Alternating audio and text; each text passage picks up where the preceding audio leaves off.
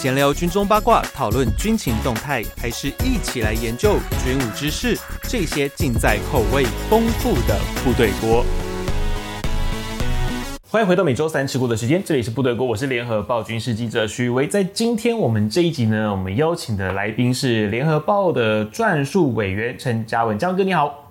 呃，宇威你好，各位听众朋友大家好。诶，这一集为什么我会特别找嘉文哥？是因为今天我们的这个录音，大家可以听到音质跟我们以往在录音室不太一样，因为我们现在人在金门里面啊。为什么要到金门哦？因为这一次呢，刚好我们要做一起做一个专题，就是那个离岛中的离岛。那呃，你已经到了离岛，你要再去转个船到一个更离岛的地方。那这边的生活，我觉得一般的民众应该可能比较少知道。那我们这一次特别挑了两个点，其实这两个点呢，我们蛮 蛮辛苦的，其实跟军方也沟通的蛮长一段时间。那也经历过蛮多的波折，尤其像天气这部分哦，就夏天到冬天，冬天再到夏天，我们这次总算成型了。我们这次去的两个地方呢，叫做狮屿和东定。那这两个地方呢，那以东定来说的话，在七月六号的军情 Plus 这个节目，小弟会上架。那另外呢，在小弟的影音的专题有军情站的话呢，我们会特别讲到狮屿，尤其是狮屿的。无人机反制这一块，我们会特别去提到。那另外，嘉文哥会在深度中心里面一个比较完整的篇幅，会去用文字的方式去介绍狮屿和东定这两个岛屿上面的一个生活的情形和他们的一个战备的状况，会有一个完整的报道。那当然也欢迎各位有空就可以去观看啊。另外呢，也欢迎在公告公上一下啦，八百八就是我们的会呃呃我们的深度的数位版啊，就联合报的数位版，欢迎大家可以去订阅。那接下来我们就要进到正题哦，就是。狮屿和东地哦，尤其我们先从诗雨开始。那诗雨这个岛屿呢，其实离烈屿很近哦。烈屿的湖景头大概距离是九百公尺，不到一公里，很近。但这个地方呢，为什么会被我们这次列为我们想要采访的一个地点哦？呃，主要是因为它在日剧里面曾经出现过，日剧的诈欺游戏呢里面呢是当成一个决赛的地点。那为什么会变成一个日剧的拍摄地点？那当然是由于当时的一个金门县政府想要推广观光，那当然会是把一些金门特殊的一些景点和一些呃地理风情呢，去希望能够介绍给国际嘛。但这样子，这时候我就要开始问哦，这个诗屿明明它就是一个管制区啊，为什么当初你觉得为什么金门县政府会想要去推广它？它明明就是个不能到的地方啊。没有，我想它严格来说，金门县政府是不是真的要推广大家上诗屿很难说，但是、哦、但是就是说。你会看到来到金门会看到一个这么奇怪的岛，这奇怪我们等一下来解释为什么说它奇怪。对，你会看到这么奇怪的一个岛，那总是总是可以，这是一个观光点嘛，他可能会觉得说这是一个来看它就很有趣的，你不一定上得去，就跟很多。我想很多著名的景观，并不代表你你每一个都可以攀得上去，对不对？对对。但看到像例如大坝尖山，现在上不了大坝的那个山顶，应该还有很多更更多更特别的名字了。对，嗯哼，嗯，呀。那以这个它特别，就这个岛看起来，呃，我们先介绍一下这个点。如果你想要看石屿的话，大概就是有湖景头那边。对，就是说你暂时保。我先解释一下，就是说石屿这个岛呢，它是一个。呃，位于小金门的西北方的和厦门之间的一个岛，嗯、它就是在小金你，所以你如果在大那个听众朋友，如果是到金门的游玩，到小金门的西北，例如说湖景头战史馆的那个关，呃，它有一个。呃，观测台大概，或者说你在附近的海边，嗯、其实往厦门看过去，人厦门现在是对面是很热闹的高楼大厦、海水浴场等等，但就会看到说，在这个呃，在金门跟厦门之间有一个有一块很大很大的礁石，嗯，对，那个其实就是赤屿，对，那个，哎，它是花岗岩还是玄武岩？它是玄武岩，玄武岩，一个玄武岩的一个，它其实算是个礁石吧？它其实。只有两百平大了，嗯，对对，大概两百出头的平大，对对，因为我觉得没有很大的一个岛。我觉得如果是观众，如果有机会去湖景头去能够看得到这个岛的话，应该对于它的外形非常的 cyberpunk，它非常的造型特别。其实甚至于我觉得，如果您从 Google 上去打诗屿的话，其实也大概也都会看到，就是那个非常特别的特别的一个景象，就是它的。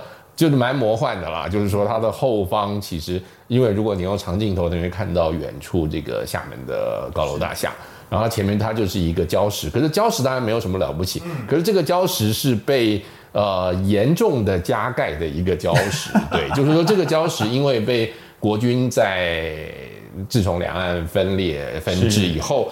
国军已经在岛上经营了超过七十年的时间，嗯，所以七十年来就不停的在这个岛上去盖工事，嗯，因为对他来说，他等于是一个在小金门跟厦门之间的一个前哨，他一个前哨，对对对，所以呢，那。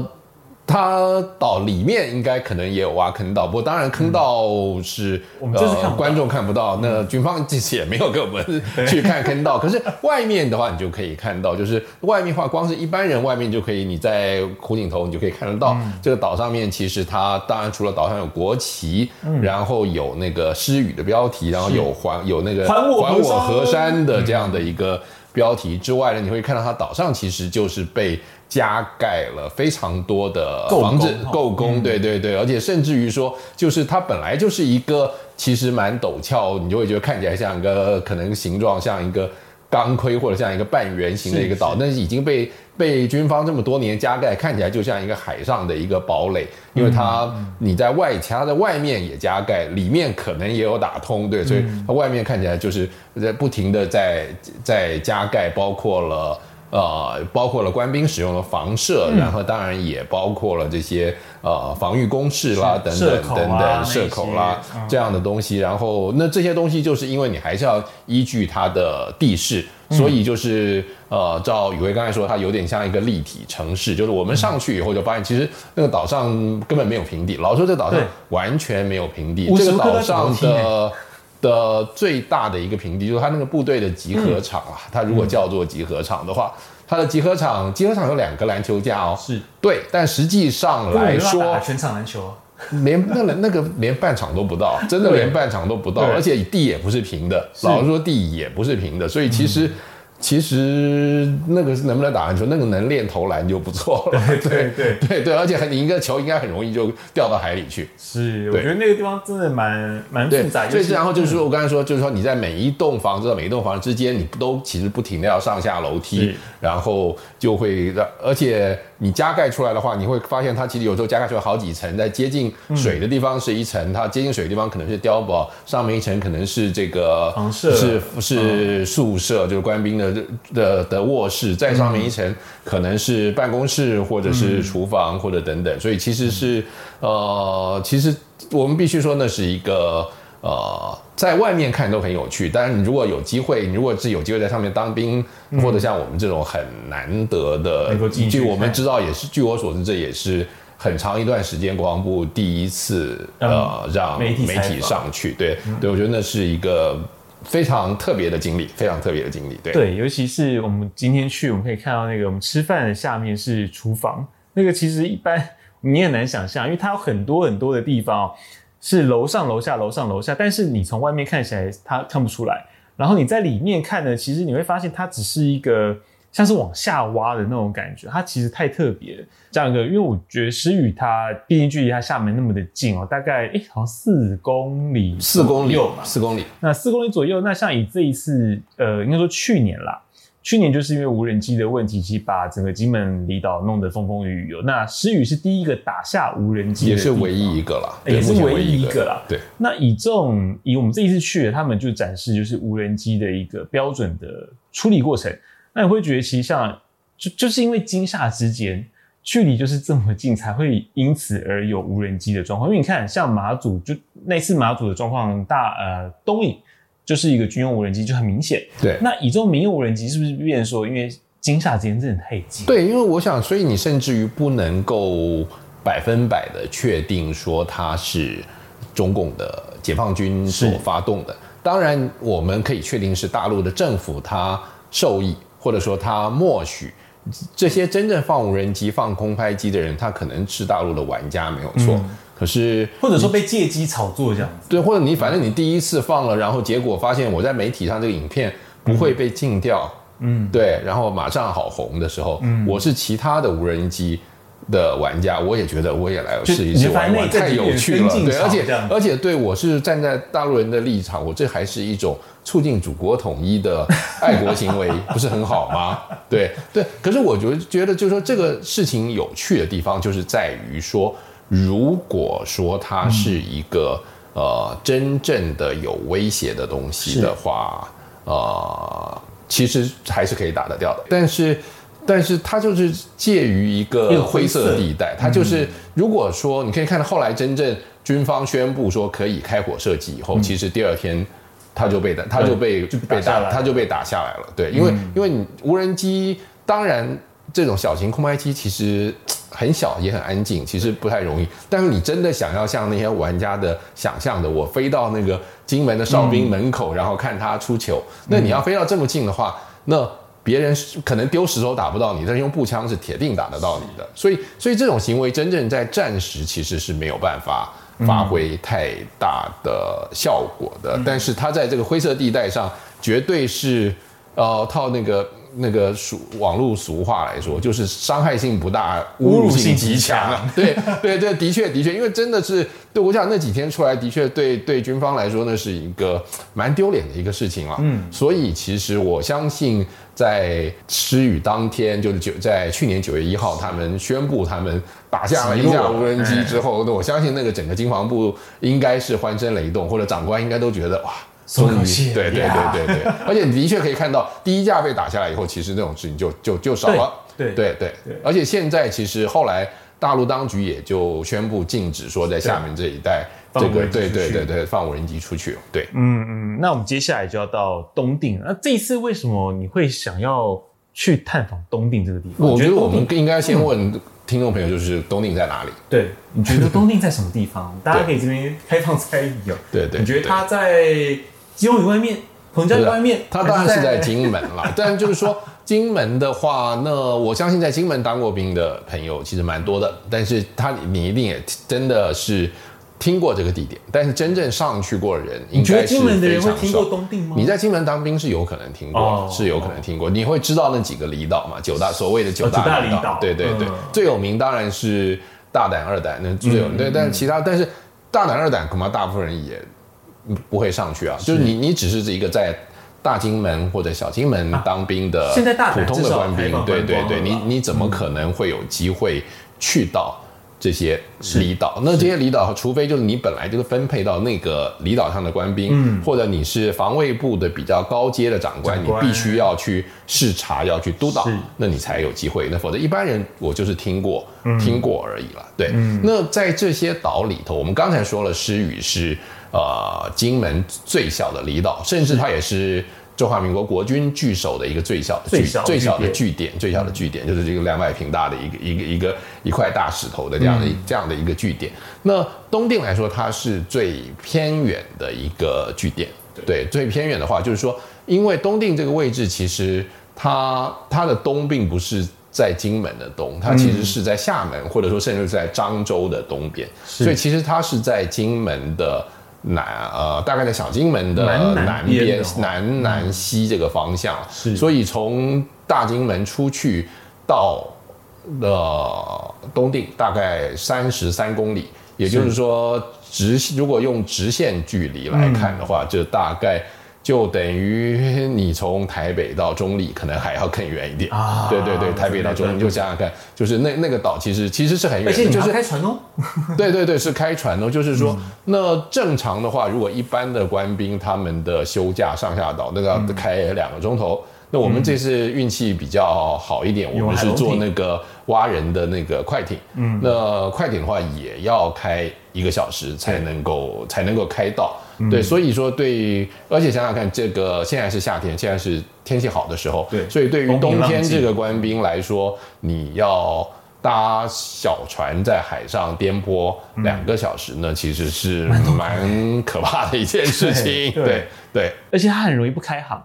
如果说你五级浪、六级浪、七级浪，对，因为浪大了一点的时候，它就这些船第一个它不一定能够出来，而且岛上的码头级一。也也不可能非常的完善，所以所以你在在风浪大的时候，它其实真的可能会会没有办法使用。所以像我们有听到像这个岛上的守备队队长，他就提到过说他在岛上两年了，他碰过曾经有二十五天没有传来的记录，就二十五天就是呃，这包括说那个来运送这些主副食的、嗯、菜船的菜，所谓的菜船。嗯、那那通常阿兵哥也是休假跟收假也是搭菜船了，嗯、所以可能就那那那一阵可能就有一些衰咖他没有办法休假。是，当然也有一些人运气可能比较好，他就留在大金门，他就不用回了。可能也有这种。可是他假会限制吧？呃，这我们忘了问这一件 事情。对，哦、对。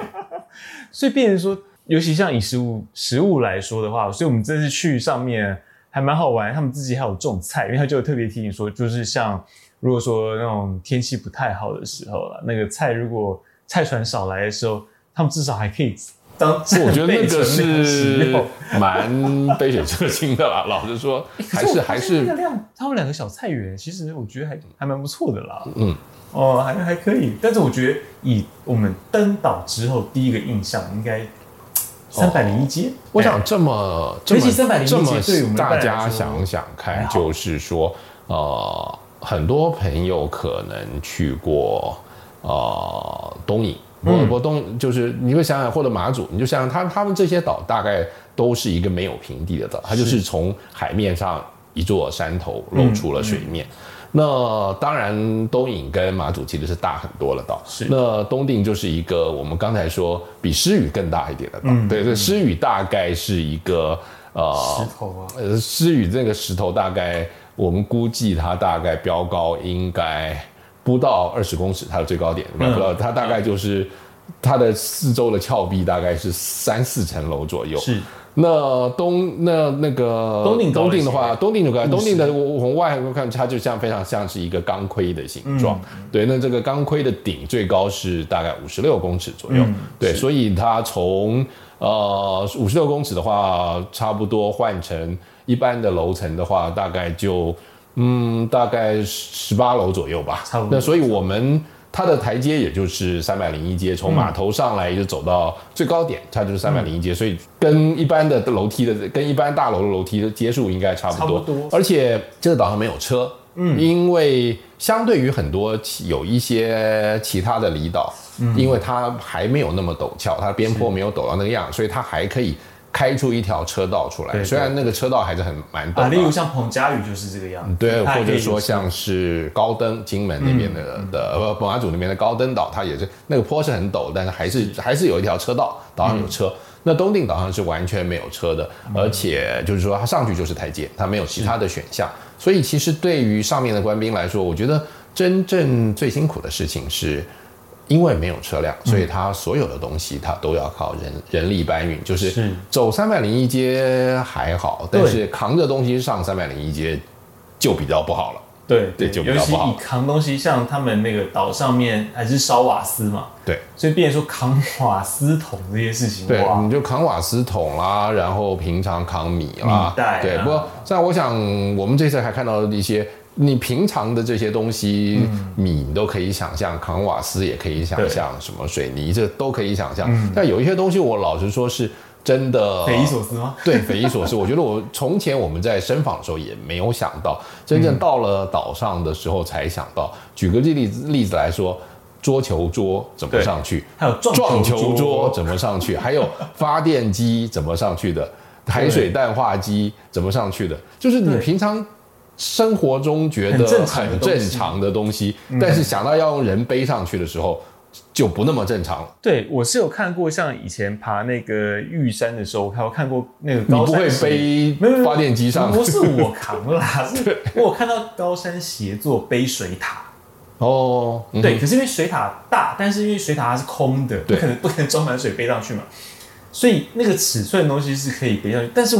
我觉得我也是觉得匪夷所思，是因为像撞球桌也好，或者说像你刚刚有讲到发电机跟海水淡化机，它是蛮有重量的。对对对，它一个人背有点难。像刚刚今天队长有队长有讲说，是那个他的撞球桌是拆成三半，对，然后是前面是有绑绳子，然后有人有拉，有人有推。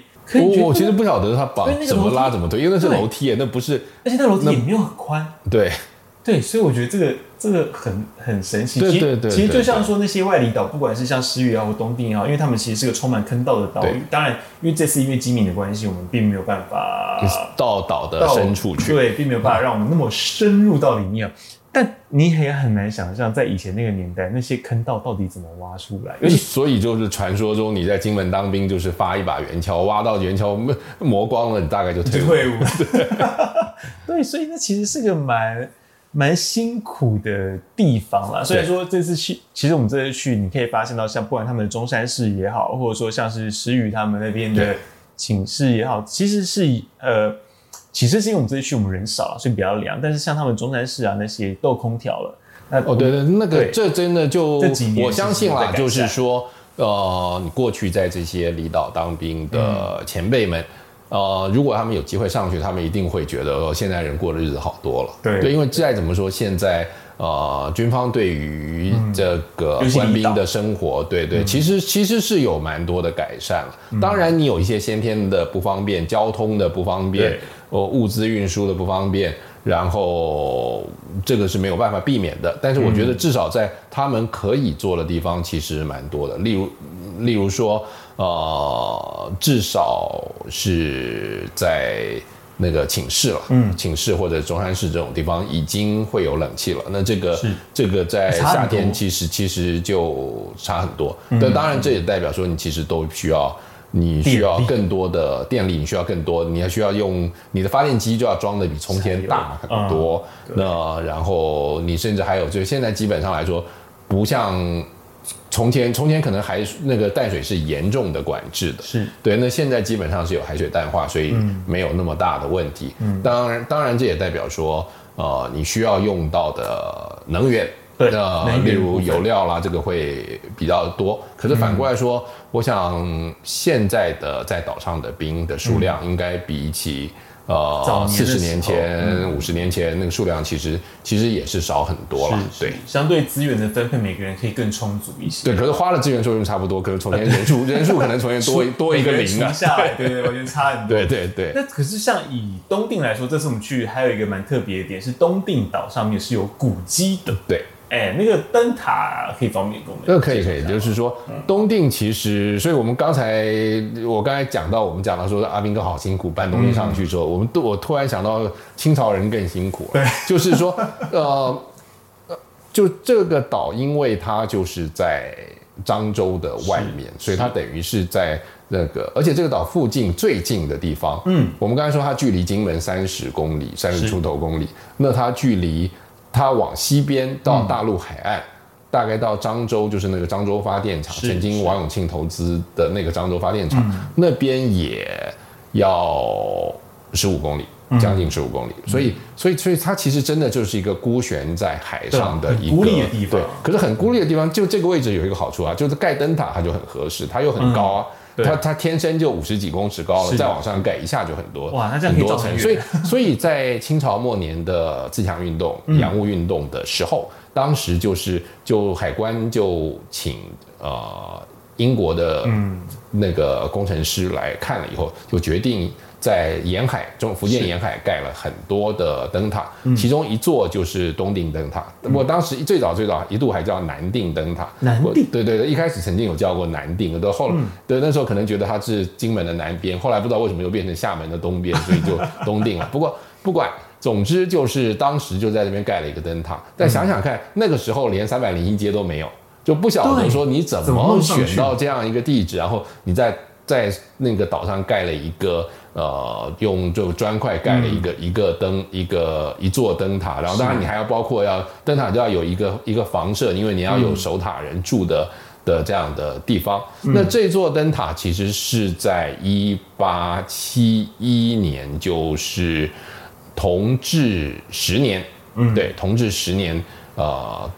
我有没有背错？对，同治十年盖，同治年间对，同治的时候吧，同治年盖出来的。然后它是现在在中华民国这个之下的灯塔当中，就兴建时间来说，它理论上它是第二老的灯塔，因为我们现在台风金马最老的灯塔是。澎湖西屿的渔翁岛灯塔，可是渔翁岛灯塔其实是已经重建过了，嗯，它已不是当年不是那个清朝乾隆时间盖的那个灯塔，所以如果真正就建物来说，最老的建物是呃最老的建物是那个就就是现在东定的灯塔，就是东定一八七一年，今年已经是二零二三年，年。对对对，想想看这个时间多长，对，已经呃一个半世纪了，对。嗯。那所以它现在当然是古迹，然后包括包括灯塔本身，以及灯塔的旁边的这个，现在被官兵做用作这个图书馆啦，或者说是一些呃他们的休闲地空间的、嗯、这这个房子，房子也是当年就是英国人帮满清政府盖的，嗯、对，所以这些都是古迹，然后甚至包括在地面上有一些用红砖铺成的道。其实是连接到对对，就连接就连接这个房子跟连接房子跟连接灯塔的，对对对，那个红砖道其实、嗯、它其实都是都是古迹，对、嗯，因为其实呃，刚刚有讲到这东西到到底怎么运上来，因为其实今天我们也有问他们那边，就是问队长，就说，哎，啊，你这边不能用吊车哦。啊，不能拉什么滑溜索啊，或者说像是那个缆车、流龙啊，不是你想象就是说像那个你看到台湾山区有的时候那种那种果园这种。对，他说因为这边是有斜度的，它并不是一个很，它又不是，它如果是垂直，你可以用个吊车拉上，但它又是斜的，所以它。其实就是说不太容易这么做，不太容易。就是说，举例来说，我们刚才提到台在其他有一些离岛、嗯、有国军驻守的离岛，它有的时候是有那个卷扬机，是。对，就是说，因为它它可以铺成一个斜坡，它就有一个卷扬机，就是东西装你装了一个一个一个平台，有轮子平台就可以拉上来。嗯，但是东定不太能这么做的原因就是说它斜度很大。但它又不是完全垂直，所以它也不能用吊的，它也不能用吊上去。中间还会改变。对，而且而且因为它的路不是直的上去，它是一个呃之字形，而且又不是又不是固定的之字形。对对对对，所以所以其实是不太好做。就他们评估说，认为说做那个的成本太高，所以后来就请弟兄们就继续爬，辛苦点啊，对，就继续扛吧。对，不过好像有一个代价是他们体测成绩都蛮高的。啊，对，听说都一百趴。对对对，连续呃去年一百，今年还是一百趴。对，我觉得体体能可以练得很好。对，但我们觉得一百趴通过国国防部那个体测标准。对，是。可是我们就最后这边我们就来聊，可是像这种岛，因为我们今天就特别聊，因为这些岛很小，那相对的，因为现在人也没有像以前那么多，那呃，我们很担心就是一岛上面人的问题，那是不是在这种离岛的？边缘上面，他们会不会特别去做一些比较严格的？对，我们这个当然也问过，就是说，嗯、呃，原则上是以自愿的人为主，虽然他并没有做到说是百分百自愿，是，但是他还在分发。但是如果你真的听到你被分发到这些岛，然后你、嗯、你就跟长官表示说买啊，不要不要，我晕船这种、嗯、这种这个这个，我坐航空母舰都会晕船，对对对对，那对这种人来说呢？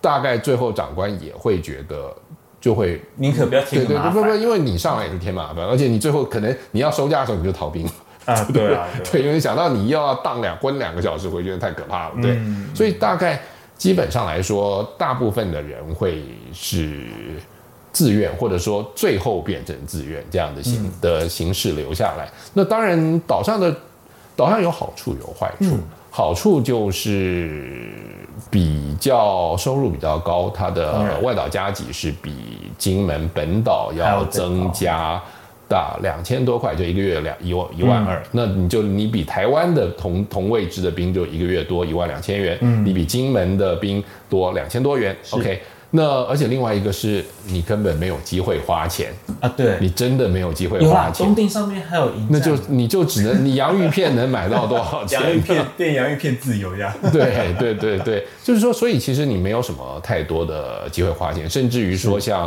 呃诗雨，因为是比较近，离小金门比较近，还没那个上网比较没有影响。像东定的话，它可能的因为实在是太远，所以基本上来说，它的网络其实速度也。没有很快，快。对对对，所以也没有很快，对，所以就是呃，你可能基本的那个 LINE 联或通话是可以，但你如果想要追剧，那可能其他的同事就会很讨厌，会。对，对，你一个人会把频宽给吃光光，对对对，嗯，对，所以说早上会比较无聊，我觉得生活比较无聊，嗯、而且你你你你没有休假嘛，就是基本上你不像一般的人一个礼拜可以休两天，嗯、甚至晚上可以放散步假。那我觉得这个可能性不大，他们基本上是一季去呃轮排的，一季有两次返台假，然后就是包括给机票的，一次是十五天，对对对。那那可是，那你在这个两虽然回去十五天听起来蛮爽的，但是你在这个中间，你就有很长一段时间，你都是持续留在岛上，你也不太可能离开。对对对对，你每天 你每天就在对了，其实是根本离不开了，你就你就在这么一块大石头上，这个倒头不见倒尾见，每天就是看到同样的人。所以其实来说，呃，对于干部来说，虽然嗯。不管是部队长或者是辅导长来说，嗯、虽然他要管理的人数比本岛的单位相对来说少一些，少一些，嗯、对他，可是他的管理的压力其实会比较大，因为因为、嗯、因为真的是比较与世隔绝，所以他、嗯、所以在心腹上，对心腹上面，而且在一开始，当然说一开始在挑选兵员、分发兵员的时候，你就要去呃。花一些心思，你就要把一些非常明显不适合这种生活的人，你就要把你就要把他筛筛选出来。嗯、对，所以在一开始选兵的时候，其实就蛮有压力的。对，他们必须要鉴别出来。对，呃，因为我觉得他他们会不会说，变成说，如果今天他是一个很不适合的人，其实这个这个选择错误的后果，其实大家都是不太会比那个严重。对对对对，嗯、甚至于说。有一个例子，就是都我想听众也不可能不记得，就是、嗯、就是这个二兰岛的那个阿兵哥跑掉的那个那个那个事情啊，对啊，那就就这个事情，当然他可能不是心理问题，那、嗯、大家认为现在他金钱问题的可能性是、哦、精神是金钱问题的可能性是很大的，但但是就是说这个同样的例子就是说，总之就是你别的地方，当然所有的阿兵哥都可能、嗯。有人会碰到类似的状况，感情的问题、金钱的问题、各式各样适应的问题，对。但是你在其他地方的人碰到这样，部队的人碰到这样的问题，可能他的后遗症不是那么严重。那你在这种离群所居的这种岛上的时候，就可能格外好发，容易发生。对对对，就容易发生，而且事情也可能会。会比较严重，而且就是说这么远远的岛上，它交通这么不方便的情况，就是它如果真的发生一个什么意外的话，其实你对于像上级长官，他也没有办法那么快的能够来介入支援。所以我想，对于干部来说，他的那个你必须要能够独当一面的要求会比较高。那同样的，在挑选兵员去登岛的时候，也要挑选看起来问题。比较不容易发生状况的，嗯、这是一定的。嗯，会变成说，其实，在那种岛上面，每一个人对于自己单位的认同感都必须要很充足，要很够，嗯、才会是一个部队比较应该是吧。我想，这个同这是一个同样的事情，就跟你看，像我们在他的篮球场上看到的东定铁人，嗯、对，就是的确，你去网路查，你也会看到有一些东定退伍的老兵会强调这些东定铁人。嗯、我印象中在。亮岛，马祖的亮岛或者马祖的高登，也有人说自己是铁人，因为这是反过来，这几个岛都是很偏远、很小、很辛苦的地方。对对，你你基本上你是个爽兵，你最后不会好意思说自己是铁人。但是反过来说，你会说自己是铁人，当然。呃，也代表你对你的单位有一定认同性，或者甚至于你离开以后你还很津津乐道。嗯、这个这个当然不代表说你如果要他再签一次，这不一不一定，这当然不一定。可是我想不能否认的就是说，呃，因为你经历过比较痛苦了，一般人比较不会经历过这样的经历，然后那这个经历当然本身会。可能有些人会让有些人为之却步，或者说对当事人在进行的时候，当然不见得痛快。可是反过来说，你所谓的优越感，或者是自认为不同，或者说刚才您说的那种大家互相的认同感，我觉得也也是从这些从这些不方便，从这些辛苦，从这些汗水泪水当中产生的。对。嗯嗯，好，我们非常谢谢嘉文哥今天来跟我们分享一下，我们这一回哦，我们特别去。狮屿和东定这两个离岛中的离岛，我们这是采访中的一些经历。那当然，呃，我们在这这一阵子哦，就是我们这一集上架这一阵子呢，我们也会有相关系列的报道，不管是嘉伦哥在那个联合报数位版里面的文字的报道，或者说像小弟这边在军情 Plus 三军营站的一个影音的报道，那我们也都会帮大家，就是尽量的让各位听众能够了解到，在这个狮屿和东定这两个偏远离岛上面。其实诗雨真的叫离偏远吗？其实它没有偏远，只是你要到它很远的而已啦。因为我们这一次去东定，我们坐了大概是一个小时的船，海龙艇啊，然后我们再去哎，东定嘛，对对。然后诗雨的话，我们坐四十分钟哦，四五十分钟不，但是这是牵涉到我们其实差不多绕了半个大金门跟四分之三个小金门嘛。对对对，但是因为航线的问题，所以大家会觉得说，哎，其实诗雨没有很远啊，诗雨哪有远？不是不是，你看到九百公尺，看着一眼就可以看到，呃。东定是一眼你看不到，对 对对，看东定是看不到，诗雨是你看得到。可是对上面人来说，嗯、呃，他们其实都是一季可以下来两次，对，都是一样的。所以我觉得一般人你可能很难体会哦。那这次当然我们做了这样的新闻专题，我当然希望能够让各位听众能够去了解一下，就是国军这些比较。艰苦的单位，他们的生活情况是什么样？那我们不得不非常感谢你的收听，我们是每周三更新哦。那如果喜欢我们节目的话，也欢迎您订阅、分享给您的朋友，并且恳请给我们五星的好评。那另外一点，欢迎大家能够继续支持我们联合报的数位版。那我们下周三见喽，拜拜，拜拜。